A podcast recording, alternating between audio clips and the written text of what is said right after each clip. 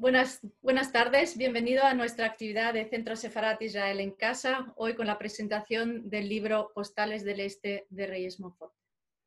La novela nos cuenta la historia de la joven Ella, que es deportada a Auschwitz en septiembre de 1943 y a través de ella conocemos personajes reales, como por ejemplo la sanguinaria SS Maria Mandl, la existencia de la Orquesta de Mujeres, a la violinista Alma Rosé y el bloque llamado Canadá, donde encuentra numerosas postales y fotografías en los equipajes de los deportados.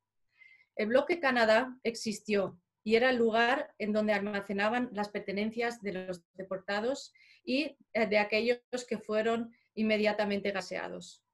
La magnitud del crimen que supuso el holocausto, pero también la magnitud concreta de Auschwitz, a donde fueron deportadas más de un millón de personas, nos puede dar una noción de todo lo que se encontraría en ese almacén Canadá, que hace alusión a un país rico y a la pérdida de una cultura muy rica como fue la judía.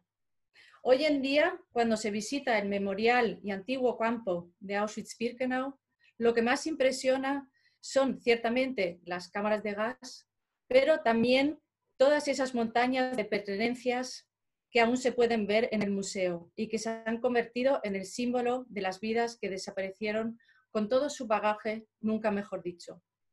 ¿Quién no conoce las imágenes con todas esas miles de maletas amontonadas, todas esas miles y miles de gafas o miles de zapatos? Todos ellos representan a ese más de un millón de personas que fueron deportadas a Auschwitz y la mayoría de ellas asesinadas. Ese almacén Canadá y las postales y las fotografías que la protagonista de la novela se encuentra son, por lo tanto, el testimonio real que nos queda de cada una de esas vidas desaparecidas. Paso la palabra para presentar a los protagonistas de esta tarde a mi compañero Israel Doncel, jefe de comunicación. Muchas gracias, Jessica, y sobre todo eh, muchísimas gracias a, Reyes y Alberto por acompañarnos esta tarde hoy y por elegir Centro Sefarat Israel para presentar esta gran obra que es Postales del Este. Eh, ya son muchos los lectores que han escogido eh, este, este, libro como lectura y todos lo están comentando en las redes sociales que su libro es sumamente adictivo. Por tanto, yo creo que, va a ser muy positivo conocer eh, todo este proceso de escritura y conocer los entresijos que hay detrás de esta obra de la mano de Reyes Alberto.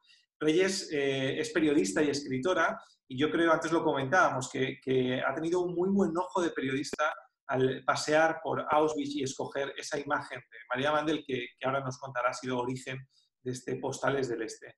Eh, Reyes tiene una amplia, amplísima experiencia en el mundo del, periodismo, ha trabajado en medios como Antena 3, Onda Cero, Punto Radio La 2 o El Mundo Televisión, es columnista del diario La Razón y eh, muchos la recordarán por su, por su, primer libro, Un Burka por Amor, eh, que se convirtió en un gran bestseller y del que además se hizo una serie de televisión con muchísimo éxito.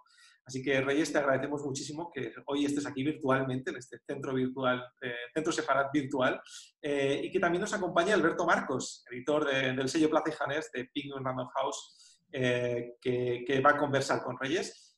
solo me queda agradecerles de nuevo su presencia, agradecer a, a Plaza y Janés la confianza en Centro Separat para presentar este libro y a todos los que nos están siguiendo animarles a que formulen sus preguntas porque más tarde, al finalizar el acto, se las trasladaremos a Alberto y a Reyes. Así que muchas gracias y todo vuestro. Antes vamos a poner un vídeo, por cierto.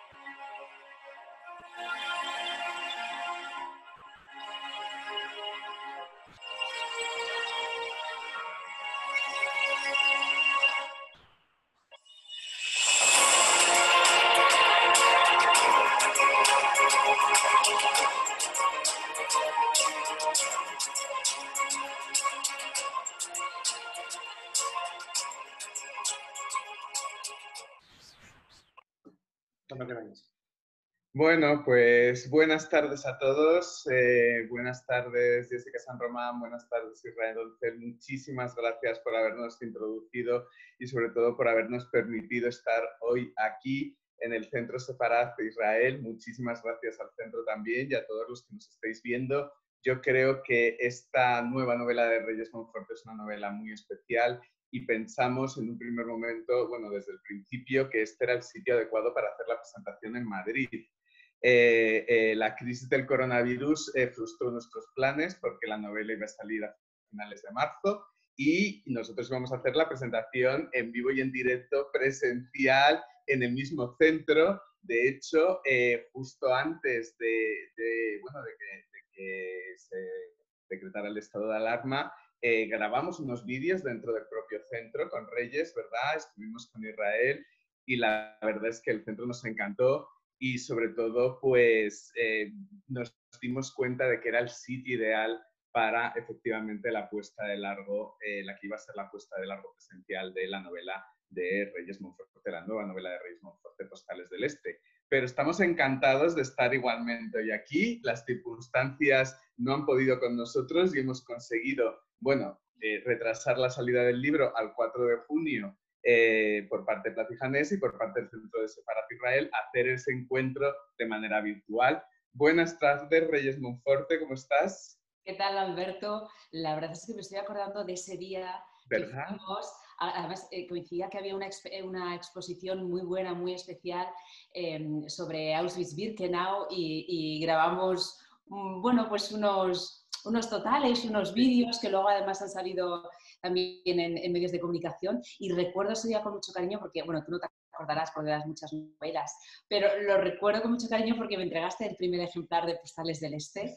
Me enamoré de, y mira que ya lo había visto en, pantalla, pero es lo que me están diciendo ahora los, los lectores a través de las redes Em, que qué bonito el libro, no solo la historia, que, por supuesto, bueno, esto ya lo damos por hecho, pero, pero la manera en la que está editada la novela, em, con cuidado, los brillos, los colores, transmite energía, transmite esperanza y esto la verdad es que me gusta remarcarlo siempre porque, porque una historia, un libro es un trabajo en equipo. Y, bueno, oye, no solo está el editor Alberto, no solo está Reyes, la autora, sino que hay muchos que, que están trabajando para que esta novela, ¿me dejas decirlo a mí, Alberto? Ya está entre los más vendidos. Por favor. Es, un libro que ya está Postales del Este entre los más vendidos y me hace mucha ilusión especialmente eh, porque es eh, sobre un tema que nos afecta a todos y que nos va a seguir afectando durante toda nuestra vida y, más allá, como es el tema de Auschwitz. Creíamos que sabíamos todo sobre Auschwitz y realmente no, no lo sabemos todo. Así que gracias por haber sido mi editor, por darme tan buenos consejos y por hacer posible esta, esta novela, que la verdad estoy muy contenta, y encima presentarla aquí donde, donde toca hoy, además. Efectivamente, tengo aquí eh, un ejemplar, no, era, bueno, no se ve muy bien con el reflejo, pero efectivamente me acordaba de ese dato en el que fue en el centro separado donde te entregué el primer ejemplar y como tú dices es una labor en equipo, pero nosotros estamos encantados de que, de que estés con nosotros en Plaza y Janés en Penguin Random House, es tu segunda novela con nosotros después de La Memoria de la Lavanda que editamos hace un par de años y eh, bueno, en este caso yo creo que hemos puesto todo el cariño en esta edición. Tú has puesto mucho trabajo también en la escritura. Ahora vamos a hablar un poco de todo eso porque efectivamente estamos ante una historia muy especial. Yo quiero empezar hablando de postales este, haciendo referencia al efeméride del aniversario que se cumple este año 2020, ¿verdad? De la liberación del, del, campo de Auschwitz y eh, un poco partiendo de ahí y entrando en esa escena que comentaba antes también Israel, de ese momento en el que tú estás en el campo de Auschwitz y te encuentras por María, con María Mandel. Ahora quiero que lo desarrolles un poquito. Yo creo que es una buena manera de partir eh, para, para, presentar el libro y para meternos en él, ¿no? ¿Qué, ¿qué se te pasó por la cabeza para coger y decir, esta va a ser mi siguiente historia? La verdad es que yo, creo, Alberto, ya lo hemos hablado alguna vez tú y yo sobre otros temas, pero las mejores cosas que te pasan en la vida son las que no esperas, las, las imprevistas, las que llegan sin avisar. Y, y, es verdad que en una de mis últimas visitas, que yo he ido mm, unas 10 o 12 veces y seguiré yendo porque creo que al campo de Auschwitz Birkenau hay, hay que ir em, para saber hasta dónde puede llegar el ser humano. Y, la verdad es que me encontré con un panel mm, enorme donde había un pues, medio centenar de fotografías de las SS, de los oficiales de las SS que habían tenido voz y mando en el campo de concentración de Auschwitz. Todos eran hombres, todos con sus uniformes verdes, con sus uniformes de las SS. Y, y solo había una mujer, una mujer rubia, eh, guapa, que aparecía con una blusa blanca. Y esa, esa eh, mujer, eh, bueno, me acerqué a ver la fotografía y, leí María Mandel. Ya el nombre, que yo al principio, fíjate, la llamaba María Mendel, porque como al... me salía al principio también un poco eso. pero, pero mm, y, más cuando me enteré que, que, era amante de la música clásica, que era amante de la cultura, de las artes, con lo cual chocaba mucho más con la figura mm, histórica en la que luego se, convirtió. Y, no sé, María Mandel tenía una, sonoridad eh, especial. Y yo creí que dije, bueno, pues eh, no sé, sería... Es que no estamos muy acostumbrados a ver eh, a mujeres en el papel de, mujeres empoderadas de las SS, con sus uniformes, con, con, bueno, con ese nivel de crueldad, con que era una mujer muy sanguinaria, con una maldad eh, que incluso superaba a la de Mengele, a, la de Rudolf Hoss, a la de Joseph Kramer, y fíjate para superar a la maldad del doctor Mengele. Y, la verdad es que en cuanto me puse a investigar un, sobre, un poco sobre su, su historia, pero no con la idea de hacer un libro, que va, sino con la idea de saber más a ver si realmente tiene sentido que esta fotografía, hombre, tenía sentido porque estaba en el Museo Estatal de Auschwitz-Birkenau, y, fui descubriendo un personaje que porque sabía que era real, si no, eh, hubiese sido un personaje de ficción de esos que se encuentra el lector en un libro y dice, bueno, esto es muy exagerado, esto no puede ser, esto cómo es posible, una mujer con apenas 30 años Em, que iba todos los domingos con su familia a la iglesia de su pueblo, que mm, trabajaba como funcionaria en correos, que tenía un novio polaco, con lo que luego odió a los, a los polacos y sobre todo a las polacas, que este novio era además eh, contrario a Hitler y al nacionalsocialismo. Su padre era zapatero, ella había sido, mm, vi un vídeo donde hablaban sus propias compañeras de colegio y sus maestras que decían, si una niña encantadora, simpática, preciosa, embaucadora, eso sí, porque sabía cómo conseguir las cosas, ¿cómo es posible? Casi nadie se atreve a decir que la conoció o, que fue amiga suya, porque claro, se convirtió en la bestia de Auschwitz. Pero ese fue el germen em, de Postales del Este. Yo todavía no sabía que María Mandel iba a ser una de las protagonistas, pero ese fue el, germen. Yo he de reconocer, creo que también te lo conté cuando leí por primera vez el manuscrito, que yo no sabía de la existencia de este personaje. Y resulta que efectivamente, bueno, este personaje histórico, real, y resulta que efectivamente eh, tuvo un papel primordial en la, historia, en la historia de Auschwitz, ¿no? Y yo creo que esto es un poco, eh, de la misma manera que para ti fue la chispa que comenzó lo que sería tu proceso creativo para escribir esta novela, yo creo que también es, es como la forma de introducirse en esta historia, ¿no? Este personaje histórico que nos recuerda el horror que nos recuerda lo peor eh, de, eh, iba a decir de la Segunda Guerra Mundial, pero en general de, toda, de, lo peor del ser humano, ¿no? Entonces, eh, yo creo que esta es una manera de entrar precisamente en, este, en, en esta realidad, ¿no? En esto que sucedió y encontrarnos a lo que sería el otro personaje protagonista, porque porque creo que tú y yo estamos de acuerdo en que no tendría ningún sentido construir una novela eh, en torno a la figura de María, ¿no? Quiero decir, necesitas un contrapeso, necesitas un equilibrio y ahí entra el personaje de Ella, ¿verdad? Claro, toda novela, como toda historia, necesita un corazón y el corazón de Postales del Este es Ella, es la víctima, siempre. Eh, es verdad que eh, estamos acostumbrados a ver a las mujeres en el papel de prisioneras, de víctimas, con lo cual puede que no sorprenda tanto al principio el personaje de y, y resulte más entre comillas, atractivo, atrayente el, personaje de María Mandel, porque entre otras cosas no sabíamos nada de ella. Pero e, es verdad, en esa, misma, en esa misma visita que yo descubrí la fotografía de María Mandel y que me debí quedar un poco hipnotizada mirándola entre me lo creo, no me lo creo, cómo es posible, cómo, cómo no sabíamos nada de esta mujer, em, también hubo un comentario de un desconocido, mm. eh, de un visitante, que fíjate, he soñado a veces con, con esta persona porque creo que esa persona era algo más que un visitante, porque sabía cosas por años que hizo que, que, no sabemos los visitantes eh, habituales o, bueno, o casuales. ¿Crees que no era un, mero turista que estaba ahí como el resto de la gente viendo esas imágenes de esos guardas de las SS? a mí me da la impresión que tenía algún tipo de relación. Hombre, no voy a entrar en eso de mm, fue como un ángel que vino y me dio una... no, entro en eso, pero, pero, aunque hubo ángeles en Auschwitz, ¿eh? que también hay que, hay que hablar y hay que remarcar y hay que recordarla, hay que contarle a la gente esto. Pero esa persona me dijo, porque claro, yo miraba hipnotizada la foto de María Mandel y, y yo comentaba, eh, pues yo no sabía que había mujeres que habían tenido tanta, primero tanta maldad y, luego tanto poder en Auschwitz, porque fue la mujer más poderosa de Auschwitz, puesta por el mismo Himmler, casi, casi de la Alemania nazi.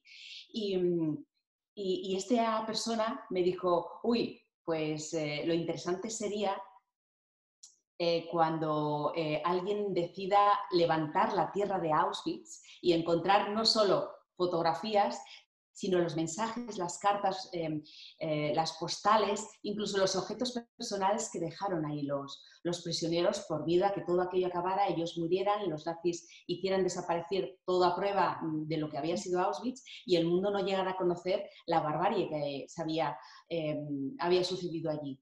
Y, fíjate la desesperación que de, Claro, hay que pensarlo, la desesperación que tendrían esas personas, decir, vale, vamos a morir, lo admitimos, pero necesitamos saber que el mundo sepa lo que han hecho estos, estos criminales, si no, lo pueden volver a hacer y, las víctimas pueden ser los que ahora están fuera. O sea, esa necesidad de remarcar su identidad, su historia, su, su, existencia, esa que los nazis querían arrancar. Y la verdad es que cuando me lo comentó, yo le miré así y dije, ah, pero que, que, escribían, hay mensajes escritos y enterrados en el campo de agua. Tú no conocías esa historia, pero yo cuando claro, el manuscrito tampoco, también es una historia muy desconocida, ¿verdad? Pero real real. Y luego ya investigando, moviéndome incluso por el propio museo, em, conocí que en los archivos hay unos eh, 2.000, la última vez que yo fui, seguro que hay más porque el Museo de Auschwitz-Birkenau está constantemente eh, actualizando em, el, pues el museo, la exposición, pero mm, descubrí que había unas 2.500 fotografías que se mm, recuperaron después de la liberación del campo y unas 12.500 postales y cartas escribieron los presos y que se encontraron en, el campo, que no pudieron salir porque otras salieron mm, con otros fines, que eso tampoco, bueno, tampoco lo vamos a descubrir porque está en la novela. Pero me pareció que era bonito em, e interesante y necesario unir las dos partes, el bien y el mal, la maldad y la bondad, eh, la víctima y el verdugo, lo que en definitiva es la, es la condición humana. Eh, podemos dar lo mejor de nosotros mismos y también lo peor.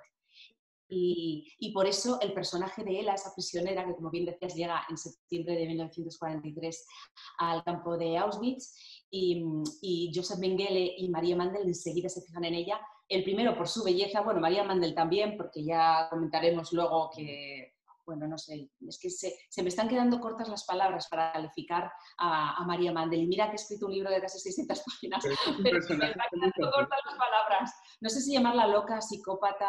Loca no, porque fíjate, eh, leyendo las actas de los juicios de Nuremberg, em, uno de los testigos fue un doctor en psicología y le dijo al, al, juez que por favor dejaran de llamar locos y enfermos a las SS, porque eran personas, hombres y mujeres, eh, totalmente sanos, sin ninguna tara mental eh, y no estaban locos. Es decir, eran personas normales que reaccionaron con... Ah, que no utilizaban la excusa de, ah, bueno, están locos. No, no, están locos, no. Sabían perfectamente lo que hacían.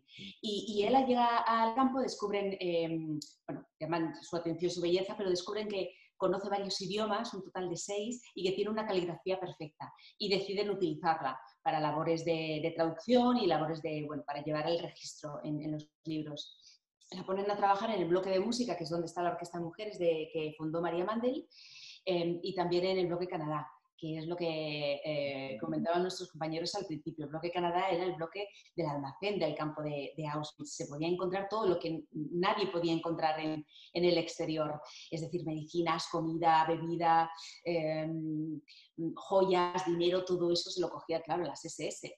Pero los, objetos más personales, como las fotografías, como los retratos familiares, em, eso decidió que ella decidió que las iba a coger a escondidas, claro, porque estaba prohibido, y empezar a escribir en, el reverso de esas, de esas postales y de esas fotografías el nombre de todas esas personas que estaban siendo asesinadas y, que corrían el riesgo em, de quedar en el olvido. Y ella quería al menos salvar su memoria, sus cuerpos no podía porque iban directos al crematorio, iban directos a las cámaras de gas, pero su memoria, sus nombres, que es lo que nos hace a cada uno de nosotros único, eh, tenía que hacerlo. Y, es algo muy valiente porque dices, bueno, escribir nombres en postales. Es que estaban en Auschwitz. Es que en Auschwitz, María Mandel, y volvemos a una de las protagonistas, mató a una prisionera por, a palos por escribir un poema en un billete de 10 flotis estaba, mm, la escritura estaba penada con la muerte, como casi todo, pero la escritura aún más. Es decir, que la resistencia eh, fue un, acto de, valentía. Por eso decíamos al principio, Auschwitz es un museo de la condición humana. Allí eh, las personas hicieron lo peor, lo inimaginable por parte de los nazis y también eh, mm, pues todo lo bueno que, tenían en, su mano que pudieron hacer, como, como hicieron las, las víctimas es precioso lo que dices sobre, eh, sobre las palabras, ¿no? Porque eh, esta anécdota que tú cuentas de cómo eh, María Mandel mata a una prisionera porque escribe, ¿no? Es que, quiero decir, hasta tal punto el, el holocausto, su objetivo era la aniquilación total, ¿no? De, de, de judíos, y etcétera. Incluso querían borrar querían borrar también su recuerdo, querían borrar, borrar sus propios nombres y cualquier cosa que tuviera que ver con eso, con su existencia, que le recordara su existencia, eh, bueno, pues te podía efectivamente, te podía llevar a la muerte, ¿no? Es decir, la palabra no podía estar eh, más valorada en un sitio como Auschwitz, en el sentido de que era tan, tan valiosa que podía efectivamente suponer la vida o la muerte.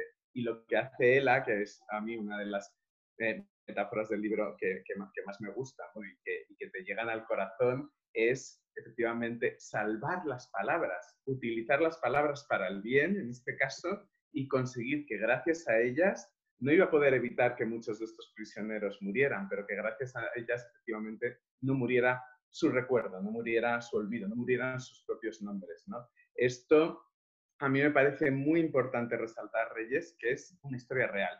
¿Eh? Sí, es una historia real y de hecho eh, te estaba escuchando y no sé si hemos eh, hablado de, esto en alguno de nuestros directos, pero no se le ocurrió un día a, a, Ella, dijo, bueno, pues voy a escribir los nombres en las postales, en las fotografías para eh, guardar su memoria. Lo descubrió porque cuando ella estaba em, organizando eh, todo lo que llegaba en, esos equipajes de los, de los, prisioneros, de los deportados, empezó a, a encontrar pequeños mensajes en los forros de los abrigos, incluso en, los, en, las maletas escondidos o escondidos en, el forro de los sujetadores o de las camisas, de los pantalones, incluso en las tapas, entre las tapas de, un libro.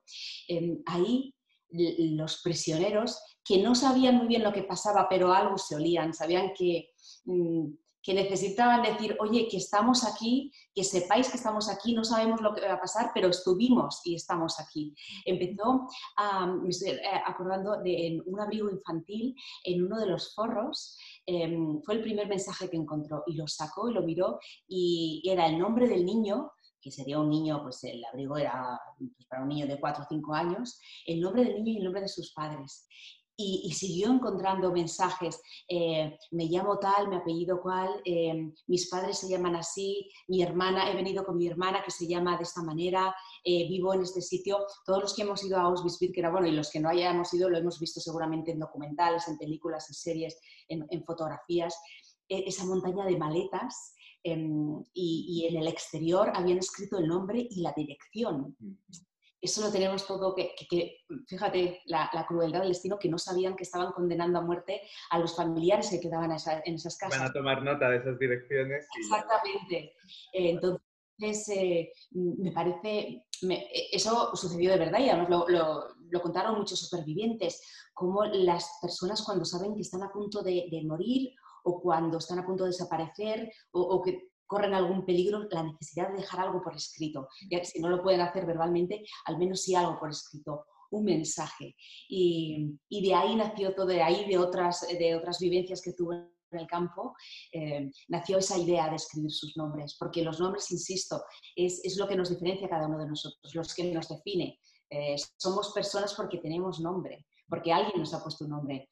Em, nos distinguimos por el nombre, por, eh, luego ya cuando te conocen, pues por otras muchas cosas, pero, pero el nombre nos hace diferentes y únicos. Y, cuando, y yo creo que lo primero que quería esta gente precisamente para acabar eh, con los judíos era quitarles el nombre, quitarles la individualidad, meterles en el mismo saco, por decirlo de alguna manera, y, y, y, bueno, no tratarlos como personas. Al final también el nombre es lo que nos da identidad y lo que nos hace también seres humanos. En el momento en que eliminas eso, pues ya es que ni te consideran ¿no? como, como una persona. Eso, eso es muy interesante y eso es algo que está aquí reflejado. Pero vamos a volver un momentito a él, a Reyes, porque eh, a mí me interesa mucho que toda la gente que nos esté viendo sepa que efectivamente, como decíamos, esta es una historia real, como decíamos, María Mandel es un personaje histórico, pero Ela, háblanos un poquito de Ela, el porqué del nombre, ¿eh? de, su nombre, que estamos hablando además de nombres ahora, y, eh, y si Ela es también un personaje real, como por ejemplo María Mandel, sabiendo que esta historia, como tú decías,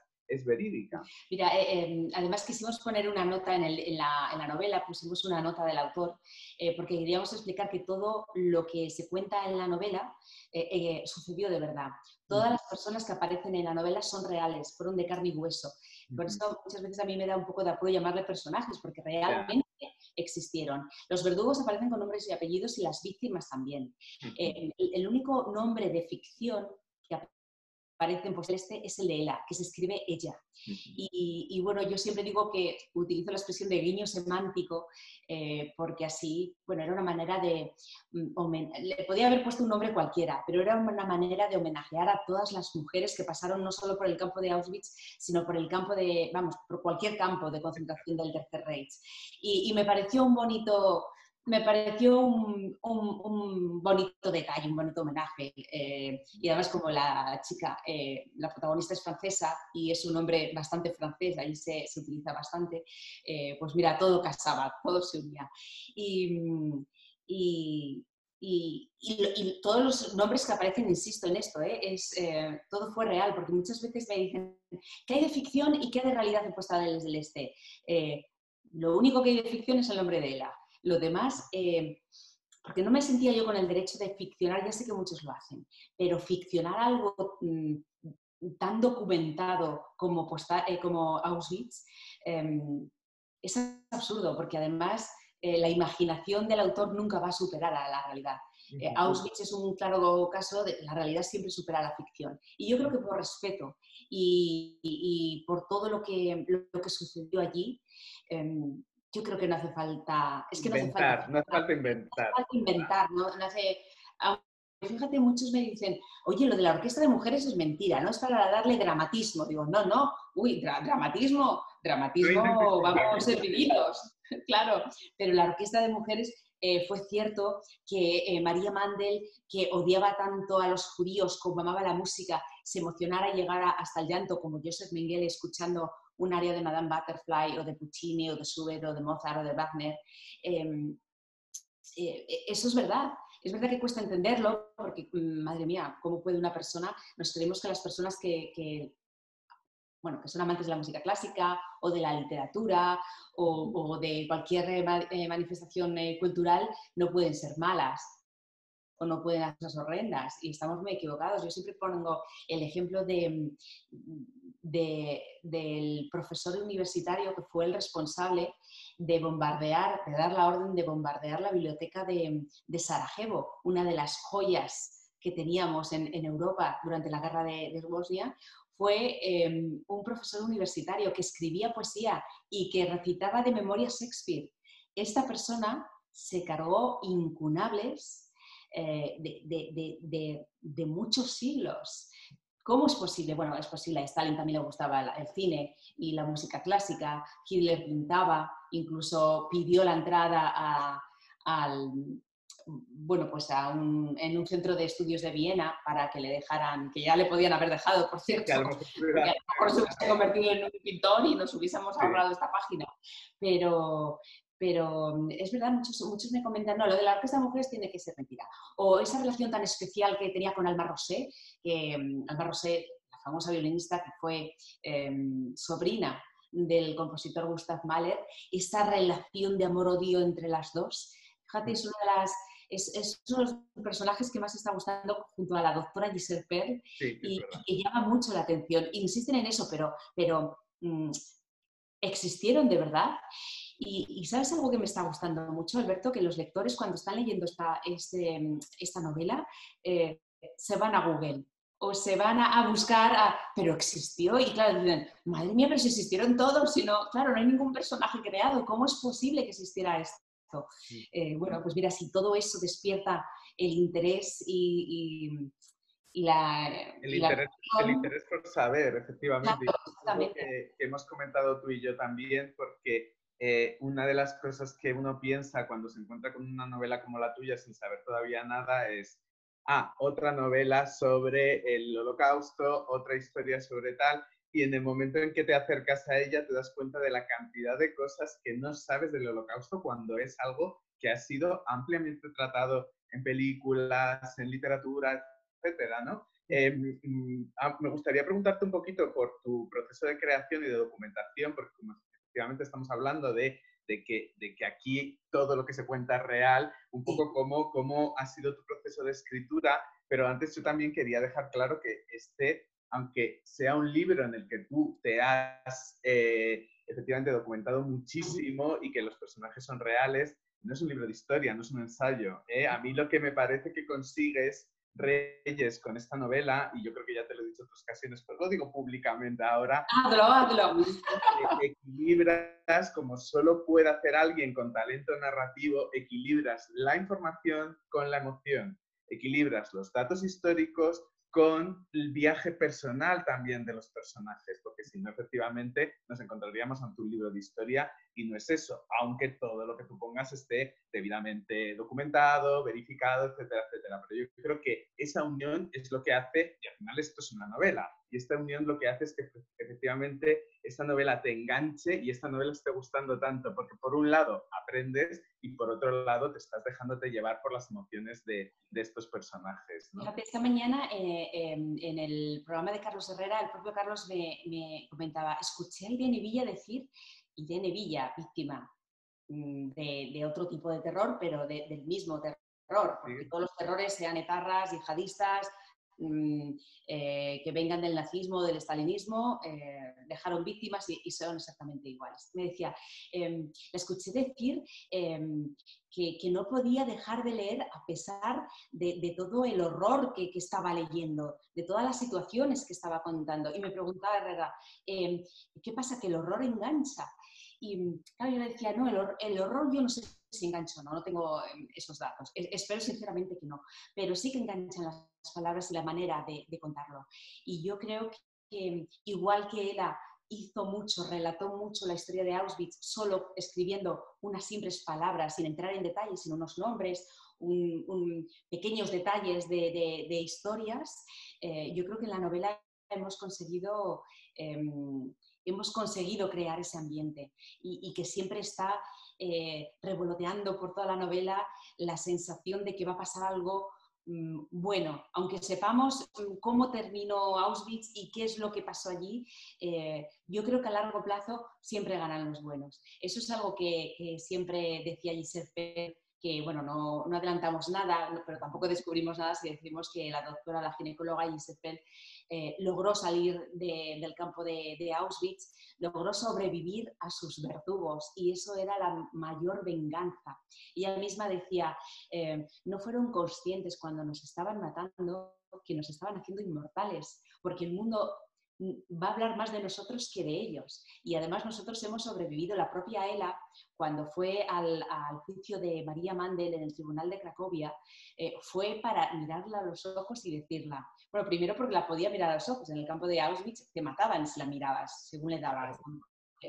Y para mirarla a los ojos y decirla, tú vas a morir con 36 años y yo voy a seguir viviendo y voy a tener hijos y, voy a seguir contándole a las nuevas generaciones lo que pasó en Auschwitz y lo que tú hiciste. Es decir, que a pesar de que la historia es dura y de, por supuesto, murieron muchas personas, al final, con la perspectiva del tiempo, siempre nos damos cuenta que los buenos, em, los buenos siempre ganan. Y, es importante también remarcarlo. Y es, es verdad que, se encuentran cosas muy duras en el, en el libro, eh, pero se encuentran contadas de una manera muy especial y, deja ese sabor de boca de, oye, hay esperanza. Aunque no lo creamos, hay justicia también, aunque sea poética, pero la hay. Sí, sí, no, no, vamos a contar el final, obviamente, porque, porque, porque es justo un poco lo que, lo que tú estás contando, ¿no? La sensación cuando acabas esta novela eh, yo creo que lo que dices precisamente tiene que ver con el hecho de que se quisieran borrar los nombres, etcétera, ¿no? Es un poco como nadie quería, o sea, los propios nazis no querían que esa historia saliera a la luz, porque efectivamente en el momento en que saliera a la luz, como luego sucedió, pues, eh, pues bueno, eh, yo creo que ellos eran conscientes de lo que estaban haciendo, ¿no? De alguna Fíjate una cosa que no le hemos comentado todavía. Em, em, antes de Auschwitz, antes de la apertura de los campos de concentración nazis, eh, Hitler ya hizo una prueba en algunos centros hospitalarios eh, dentro de un programa que llamó Action T4. Consistía en eliminar a todas las que, según Hitler, no le servía para la causa. Ahí no solo estaban los prisioneros de guerra, no solo estaban los judíos, no solo estaban los discapacitados, no solo estaban em, eh, bueno, pues las personas que no comulgaban con el nacionalsocialismo. Y, convirtieron muchos hospitales, incluso un famoso castillo de Alemania, eh, los convirtieron en centros de, exterminio. Y, mataron a, miles, centenares de miles, de, decenas de miles, perdón, de personas. Y, en un momento dado, te hablo del año 1933, 34, incluso llegó a 1938, y llegó un momento que Hitler decidió parar porque no sabía cómo iba a reaccionar la ciudadanía alemana si se enterase de lo que estaba haciendo. Ya con la excusa de, bueno, ha estallado la guerra, aquí hay carta blanca, ya tenemos mm, eh, inmunidad, somos eh, impunidad sobre todo y podemos hacer lo que queramos. Pero incluso el propio Hitler paró antes de, declararse la, Segunda Guerra Mundial eh, de hacer esos experimentos y ese exterminio que lo hizo durante unos años, pero luego le aconsejaron, oye, se está empezando a hablar de que estamos haciendo esto. y Hitler paró antes de empezar a construir todos los campos de concentración por, miedo a la respuesta de la sociedad. Luego ya, como te digo, una vez en guerra ya le dio absolutamente igual. Pero, pero incluso el propio asesino, el, propio genocida de Hitler, fue consciente, aunque fuera durante unos minutos, que lo que estaba haciendo era una barbaridad. No, y efectivamente yo creo que eso también queda reflejado por parte de los personajes nazis que salen que salen en, Postales del Este, pues por ejemplo también Mengele. Quiero, quiero decir, yo creo que ellos de alguna manera se intentaban justificar de alguna manera lo que estaban haciendo, justificar no justificable, pero luego pues eh, yo creo que se metieron también en una dinámica en la que se creían, crearon un mundo, una burbuja, ¿no? Yo creo que al final también este campo eh, era una burbuja, ¿no? Donde eh, el mundo funcionaba con unas reglas totalmente diferentes, terribles, ¿no? Y ellos mismos acabaron siendo, los acabaron creyendo dioses dentro de ese mundo casi que habían creado, ¿no? Con capacidad para hacer cualquier cosa. Estoy pensando en Mengele, ¿no? Y sus experimentos, por ejemplo. Eh, en fin, pensaban que ya estaban por encima del bien y del mal, yo creo. Sí, pero fíjate, Alberto, yo creo que siempre en algún momento Em, lo mismo que le pasó a Hitler antes de la Segunda Guerra Mundial, eh, en algún momento ellos tuvieron que pensar la barbaridad que estoy haciendo, porque Miguel es verdad que decía, yo soy un hombre de ciencia, yo no inventé Auschwitz, yo no inventé los hornos crematorios, yo no inventé las cámaras de gas, a mí me da una orden y, estoy trabajando como científico que soy en mejorar la raza humana. Bueno, se le olvidaba decir que era la raza aria más que la raza humana, pero, pero en algún momento tuvieron que entender que que no lo estaban haciendo bien. ¿O no? Porque conociendo a, María Mandel, la verdad es que disfrutaba con lo que estaba haciendo. Bueno, ahí está un poco lo que tú decías antes de que es tan difícil definirla, ¿no? Porque yo creo que una, otra de las cosas que a mí me encantan de la novela es que, eh, bueno, es que estás tratando con personajes muy complejos. Está claro eh, desde mi punto de vista cuáles son los buenos y cuáles son los malos, pero sí que es verdad que hay, hay, hay ¿no? no son caricaturas en absoluto. Eh, y, tú hablabas antes cómo la propia María Mander se emocionaba cuando escuchaba a la orquesta ¿no? de mujeres de Auschwitz, etc. Luego, luego bueno, esa, esa, esas contradicciones están muy bien reflejadas en la novela. No, no, queremos contar nada de la novela en cuanto a lo que pasa y lo que vive ella, eh, porque además, eh, y con esto no avanzo demasiado, pero bueno, es que de hecho no avanza nada porque se establece al principio, pero eh, a, a él a la interna en Auschwitz junto con su, junto con su pareja. Ah. Entonces, pues bueno, es un personaje que también tiene importancia a lo largo de la historia, suceden muchas cosas, pero sí que es verdad que estos personajes que yo creo que están gustando tanto a la gente tienen que ver con estas historias desconocidas de Auschwitz que no sabíamos. A mí me, eh, pues eso, eh, Alma Rosé, por ejemplo, y el tema de la Orquesta de Mujeres, que me parece algo, eh, iba a decir precioso, no, pero quiero decir que es algo que, que, es muy curioso de ver y que incluso a las propias presas, ¿no? También les suponía una pequeña vía de escape en ese infierno que estaban viviendo, ¿no? El poder formar parte de esa orquesta y por lo menos que hubiera algunos momentos determinados de la semana en la que estuvieran con sus compañeras y pudieran intentar olvidar el, que supongo que sería imposible, pero a través de la música intentar un poco superar esa situación, ¿no? Sí, fíjate que eh, hubo un día, en el, todos los domingos daban un, concierto, las, las, mujeres de la Orquesta de Mujeres de Auschwitz daban un concierto sobre todo para las SS, pero un día Mengele tenía intenciones ocultas que luego se descubrieron y que no eran nada buenas ni beneficiosas para las víctimas. Pero em, decidió Mengele, con, el consentimiento también de María Mandel, em, dar un concierto en el, en el bloque del hospital, donde estaban las enfermas. Y, ese día, que además se cuenta en la novela, ese día mm, se hizo un silencio mm, de las pocas veces que, hubo silencio en Auschwitz. Eh, y las presas, por unos minutos, eh, bueno, según algunos supervivientes, lograron olvidarse que estaban en la cama mm, de un hospital, de un bloque, de un campo de concentración, porque escuchar a, Mozart o a Schumann o a Schubert emocionaba a las, a las, SS, pero lógicamente emociona a cualquiera con un poquito de sensibilidad. Mm. Em, y, ese día eh, muchos supervivientes lo, recuerdan de una, manera, de una manera muy especial. Pero fíjate, Alberto, esto es nuevo, esto no lo he hecho en ninguna presentación. pero ahora estás hablando de ficción, no te asustes, no te asustes. Em, de, algunos detalles, de algunas historias que es verdad que sorprenden a, los lectores. Em, me preguntó un, lector, además creo que era de México, em, que, que si es verdad fíjate los detalles, cómo se quedan los lectores con los detalles. Si es verdad que en Birkenau mm, había tréboles de cuatro hojas ¡Wow! Y, sí que había tréboles de cuatro hojas. ¿Estás preparado? Eh, no sé. Sí. bueno, em, me preguntaron si había tréboles de cuatro hojas y si el Fausto de Goethe, el libro que aparece en, la novela, realmente también estuvo dando vueltas por el campo de Auschwitz. Sí, no sé si se ve, este es un ejemplar, no es este el ejemplar, lógicamente. Este ejemplar lo compré en una eh, librería de Florencia.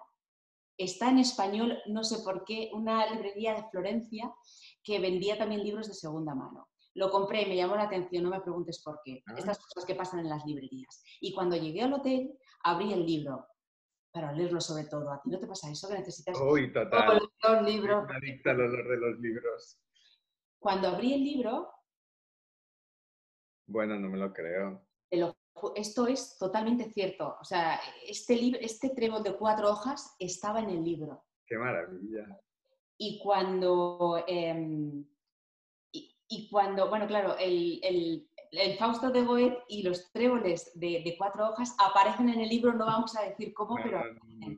Y cuando me dijeron y cuando vi que en Auschwitz eh, es verdad que em, crecía la hierba em, y crecían eh, los tréboles de cuatro hojas, porque estaban en un campo de abedules y eran muy, no de, de, bosques y de árboles, ni de botánica, ni de nada de esto, pero aparece también en la novela como uno de los presos explica, eh, cuando son llevados, que ellos creían que estaban siendo llevados a Alemania, y uno de ellos le dice, no, no, esto, esto no es Alemania, esto es Polonia, porque reconoció bueno, una ciudad eh, y una estafeta de correos y reconoció sobre todo el olor a bedules donde, del bosque donde le llevaba a su padre cuando era pequeño.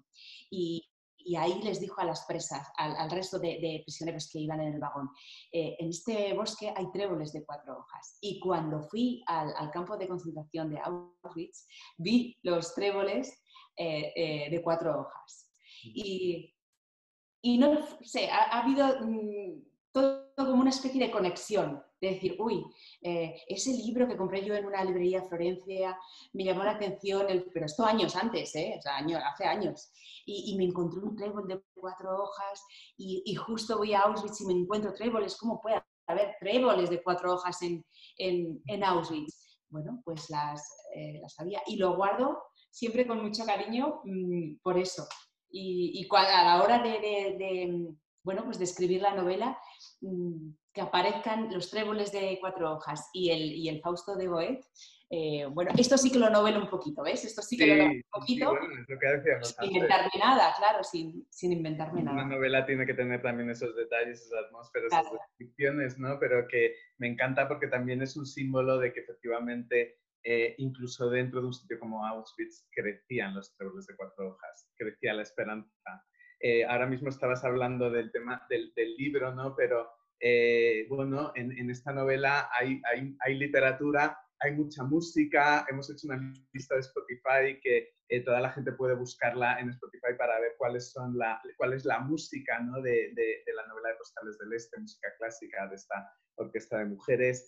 Em, y yo quería decir, antes de pasar a las preguntas que nos hayan podido hacer, antes de darle la palabra a Israel, quería recordar para toda la gente que nos esté viendo desde fuera de España, en Latinoamérica, sobre todo, que eh, nosotros esperamos que la novela llegue muy, muy pronto a Latinoamérica, pero mientras eh, mm, podéis adquirirla en ebook eh, a través de cualquier librería online y podéis también disfrutarla en audiolibro, que creo que también es una experiencia preciosa porque, porque una novela que da tanta importancia a la palabra, escucharla creo que tiene que ser un viaje un viaje increíble, ¿no? Entonces, bueno, que sepáis, no solo la gente de fuera, por supuesto, sino también eh, la gente de aquí dentro de España, que podéis adquirir la novela no solo en físico, sino también en ebook o en audiolibro.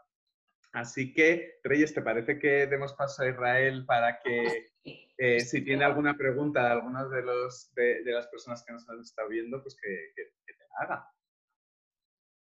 Israel, tienes la palabra, no nos la dejes porque seguimos dos horas más. sí, que ves que tenemos carrete para rato. Me quedan tantas cosas que hablar, es que se me pasa, yo no sé si es Alberto, yo creo que sí que es Alberto, eh, pero es que se me pasan las presentaciones, es, que me daba la impresión que llevábamos cinco minutos y llevamos casi 40, 50 minutos. Yo creo que es la novela, yo creo que es la novela. Creo que, fíjate, no somos ni tú ni yo, ya la novela ha, tomado, ha tomado un cuerpo lo suficiente para de nosotros, sí.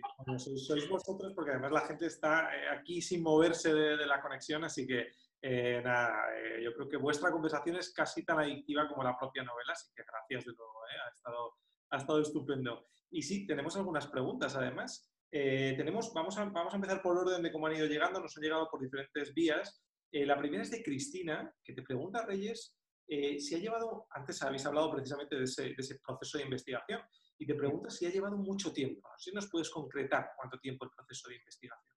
Eh, la verdad es que creo que con esta novela sí que no puedo concretar nada, porque yo creo que llevo documentándome para esta novela toda mi vida porque como em, eh, creo que comentaba al principio de, la conversación con, Alberto, em, a mí el tema de Auschwitz, el tema de la Alemania nazi, de los campos de concentración, el tema del Tercer Reich, del Holocausto, me ha llamado siempre mucho la atención. estado, mm, ha despertado en mí mucho interés porque, eh, como decía antes, yo creo que Auschwitz es un museo de la condición humana y las personas no cambiamos tanto como pensamos. Y mm, la, la novela se abre con una frase de Primo Levi, eh, que para mí es una frase, es una radiografía perfecta, eh, mm. aquella de ocurrió, eh, con lo cual puede volver a ocurrir y puede volver a ocurrir en cualquier momento y en cualquier lugar. Y yo creo que esa, esa amenaza eh, em, la tenemos que tener presente, porque es verdad que eh, el, campo de concentración de Auschwitz-Birkenau se liberó eh, hace... Uy. Sí. Que provocó la construcción de Auschwitz em, no, se, no se clausuró con el campo, no se enterró eh, eh, como las postales en, ese campo. El odio, la intransigencia, em, el odio a, lo diferente, a los judíos, em, la falta de tolerancia, todo eso sigue en nuestra sociedad. Con lo cual tenemos que ser muy conscientes de cómo empiezan las cosas y cómo podemos, cuál es el camino que, se puede recorrer para que se repita Auschwitz quizá no de la misma manera, quizá no en el mismo lugar, pero en esencia, por supuesto que tenemos mm, que tenemos que estar alerta porque eso se puede, se puede repetir. Es decir, ¿cuánto tiempo de documentación? Toda mi vida, Israel, ¿para qué te voy a engañar? Mi, corta vida. Pero, pero, por ejemplo, el proceso de, escritura me ha llevado dos años, más o menos. Mm. Muy bien, muy bien. Pues justo eh, Juan Roxin eh, preguntaba eh, por, el tiempo de escritura, que era la siguiente pregunta que quería hacer. Así que nada, queda, respondida. Em, tenemos una pregunta que es bastante interesante y que te voy a, pedir permiso para, hacer un comentario a esta persona que nos lo, que nos lo traslada, que es Arrobita RB, que pregunta qué le pasó a esta mujer en su infancia para tener esa falta de corazón y para ser tan cruel. Eh, yo eh, simplemente vamos a recomendar que desde el Centro SEFA trabajamos muy activamente con un centro, un centro alemán, que se llama la Casa Conferencia Vanse, que es el lugar donde se firmó eh, la, llamada solución final, donde los jerarcas nazis firmaron aquel acuerdo y trabajan mucho sobre la mirada del perpetrador. Así que vamos a, dejar ese pequeño consejo por parte del Centro Separat de que consulten toda la documentación de la Casa Conferencia Avancé y Reyes. Pues nos va a sorprender a, muchos, a mí me sorprendió, pero la infancia de María Mandel fue una infancia plenamente feliz. Ella Em, yo creo que lo he comentado antes con Alberto, em, hablando con sus compañeras de clase, con sus maestras, era una niña preciosa, era una niña simpática, muy embacadora, siempre conseguía lo que quería, pero bueno, era una niña rubita con los ojos azules, con una sonrisa infantil. Em, eh, no pasó absolutamente nada, eso es lo que más llama la atención. Nada que pudiera traumatizarla de por vida. Ella incluso eh, tuvo un pretendiente, un novio polaco contrario a Hitler, contrario al nacionalsocialismo. Ella trabajaba en una estafeta de correos. Em, es decir, no había nada en la vida de María Mandel que pudiera explicar su comportamiento posterior, por qué se convirtió en una niña eh, o una joven em, guapa, eh, con salud, que se llevaba bien con su padre, que era zapatero y que le adoraba, y su padre a ella y sus hermanos. Em, que iban los domingos a ir a, la iglesia, ¿cómo es posible que alguien así se convirtiera en la bestia de Auschwitz? Eh, bueno, pues em, algunas pistas se dan eh, eh, en la novela, pero muchas veces no necesitas un desencadenante para que la persona em, actúe de una manera o de otra. De hecho, hay una pregunta que sobrevuela la novela en todo momento y es qué hubiera pasado con María Mandel o con Joseph Mengele o con Himmler o con Rudolf Hoss o con el propio Hitler si no hubiera existido la Segunda Guerra Mundial, si no hubiera existido el Holocausto, Auschwitz, si Hitler no hubiese llegado al poder con el 44% de los votos de los alemanes, que esto es importante, ¿eh? 44% de los votos de los alemanes. ¿Qué hubiese pasado? ¿Serían doctores? ¿Serían eh, em, eh, gente que, trabajaba por, por, la humanidad? ¿Qué hubiese pasado con, con esta gente? ¿A qué se dedicaría? ¿Tendrían familia? ¿Tendrían hijos?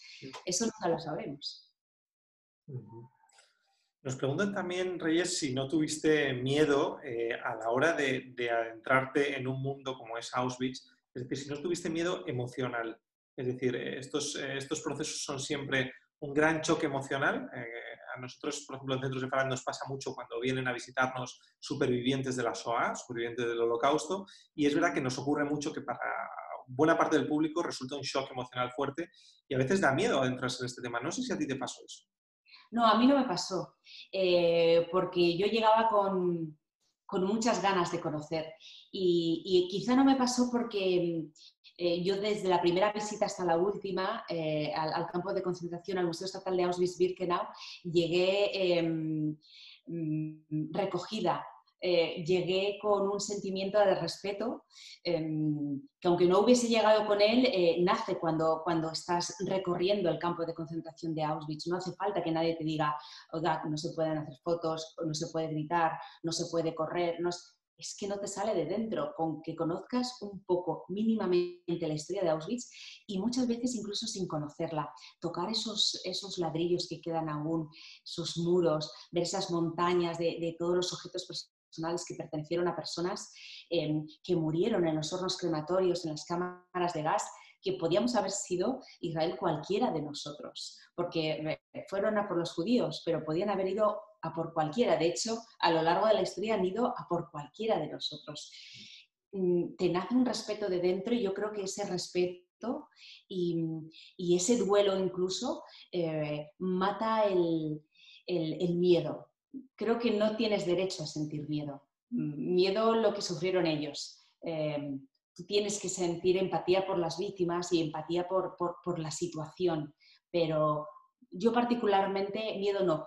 algunas personas eh, con las que yo he ido alguna vez sí que eh, sienten cierto, cierto pudor, cierto decir, em, ay, no sé si estoy incluso em, pisando un terreno que no me corresponde o, o paseando por aquí, ya sé que estoy pensando en las víctimas, pero ese pudor em, o, eso que decimos, ay, es que me da un poco de cosa ir, no vaya a ser que sufra al estar allí. Pensemos en lo que sufrieron los, millones de personas que estuvieron no solo en Auschwitz, sino en otros campos de concentración y y está bien, está bien ser sensible, pero bueno, hay momentos para ser sensible y otros pues, para, para mostrar el respeto y el recogimiento que yo creo que, que, merece. Y yo siempre recomiendo que al menos una vez en la vida hay que ir al campo de concentración de Auschwitz para entender verdaderamente lo que es un problema, para ver eh, nuestra, nuestra propia situación que a lo mejor creemos, hoy tenemos problemas, o fíjate lo que nos ha pasado. Bueno, pues ver, eh, ver las cosas con cierta, con cierta perspectiva.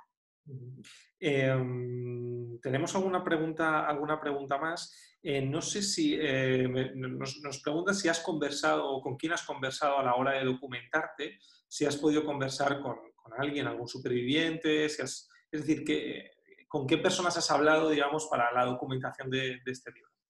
Fíjate, al principio con, con, Alberto le contaba em, que he incluso soñado con este visitante que me encontré y me, y me contó lo de las postales, los mensajes, las cartas, eh, los mapas em, que estaban enterrados, que algunos prisioneros enterraron em, en, el campo de Auschwitz y, mm, siempre das con personas. Supervivientes, la verdad es que, bueno, vosotros lo sabéis eh, casi eh, mejor que yo, cada vez van quedando menos. Sí he hablado con algún superviviente, sobre todo cuando han venido a España a dar una conferencia, creo que hace unos meses estuvo eh, uno de los supervivientes, em, que por cierto dijo algo que me llamó mucho la atención. Muchas personas cuando leen postales del Este me dicen, es que no entiendo cómo María Mandel, una de las preguntas que, te han mandado, mm, con una infancia feliz, ¿cómo es posible que, se comportara así? ¿Cómo, posible, ¿Cómo es posible que esto sucediera? ¿Cómo es posible que existiera Auschwitz y que nadie hizo nada para, liberarlo mucho antes? Cuando, bueno, en algunas partes ya se sabía lo que, lo que sucedía en Auschwitz. ¿Cómo es posible que esto sucediera? Y esa misma pregunta se le hicieron al superviviente. Eh, yo recuerdo además que estaba entre el público y el superviviente dijo, pues mire, yo que estuve allí y que lo viví, todavía no lo entiendo. Te lo juro, Israel, bueno, se me ha vuelto a poner la carne de gallina porque eso de boca de, un superviviente que él sabe perfectamente, bueno, sabe porque lo vivió y que todavía no lo entiende, no puede entender cómo mm, pudo existir Auschwitz y cómo pudieron hacer lo que hicieron. Mm, pues eh, bueno, yo creo que es una, es una contestación y es una respuesta que, ilustra bastante. Em, pero en, cuanto a lo que me preguntaba si he hablado con, eh, sobre todo he hablado también con, los descendientes, con hijos, con nietos, con bisnietos. Recuerdo em, eh, que aparece además en la, novela Gisela Perl, la doctora, la ginecóloga que entró de, de prisionera en Auschwitz, murió a finales de los años 80, pudo sobrevivir y lo último que le pidió a su hija casi en el hecho de muerte, fue no dejes de contar a las nuevas generaciones lo que sucedió en Auschwitz. Ya no mi historia, que por cierto también es de novela la historia de esta mujer, sino lo que sucedió en Auschwitz, porque los jóvenes son muy dados a olvidar y, esto puede ocurrir en cualquier momento. y, nadie estamos a salvo de, esto. Muy bien, muchas gracias. Eh, efectivamente, ¿no? lo decía muy bien Primo Levi, ¿no? que si comprender es imposible, conocer eh, es necesario y yo creo que, precisamente tu obra nos ayuda mucho a conocer. Tenemos una última pregunta. Eh, a ver qué te parece. Nos preguntan, a la vista de lo sucedido, ¿no cree que el mal existe? El mal, por supuesto. existe la, maldad y la bondad. Y además yo creo que con esta, con esta novela mm, me está gustando remarcar que la maldad, como la bondad, no tiene género, ni tiene religión, ni tiene nacionalidad, eh, ni tiene raza, ni tiene color de piel. La maldad es maldad y la bondad es bondad. Y, por eso decía yo que es verdad que eh, conmemoramos el 75 aniversario de la liberación del campo de Auschwitz. El campo de Auschwitz se cerró en 1945, pero em, todo lo que llevó a construir ese, campo y otros muchos campos, el odio, la maldad, la intolerancia, el antisemitismo, em, el, el, criticar, eh, muchas veces el, el insulto disfrazado de libertad de expresión o de humor, Em, todo eso em, sigue en nuestra sociedad. Yo siempre digo que el holocausto no empezó con Hitler mandando em, eh, construir eh, hornos crematorios para meter allí a los judíos, que va, eh, empezó décadas antes, casi siglos antes. En la novela se explica, incluso hay mm, editoriales de periódicos franceses o de semanarios, te hablo de 1891 y 1896, si no me falla la memoria, los editoriales, hay uno que habla de Francia para los franceses, que esto a lo mejor nos, nos recuerda algo actualmente. Y, que, bueno, mm, amparándose en esa libertad de eh, expresión, eh, lanzaban eslóganes antisemitas. Todo eso va haciendo, va haciendo el caldo de cultivo que estalló en 1969, pero todo ese caldo de cultivo está en nuestra sociedad. Todos esos males siguen en nuestro tejido social y van a seguir mientras exista la condición humana, o sea que van a existir siempre. Lo que pasa es que hay que controlarlos. Pues no hay más preguntas por parte del público, así que tenéis la palabra para, cerrar esta presentación. Muy bien, pues yo solo quería dar gracias otra vez al Centro Sefarad, a ti, a Israel, eh, por bueno, pues habernos permitido tener este encuentro. Y como editor del libro, eh, yo creo que este es un libro importante. Eh, creo que este es un libro que puede eh, interesar a mucha gente, pero que eh, puede arrojar luz sobre aspectos del holocausto que mucha gente no conocía. Y me parece que en ese sentido, cómo las ha abordado Reyes, lo has abordado con sensibilidad, pero lo has abordado también con respeto, lo has abordado con documentación, con información.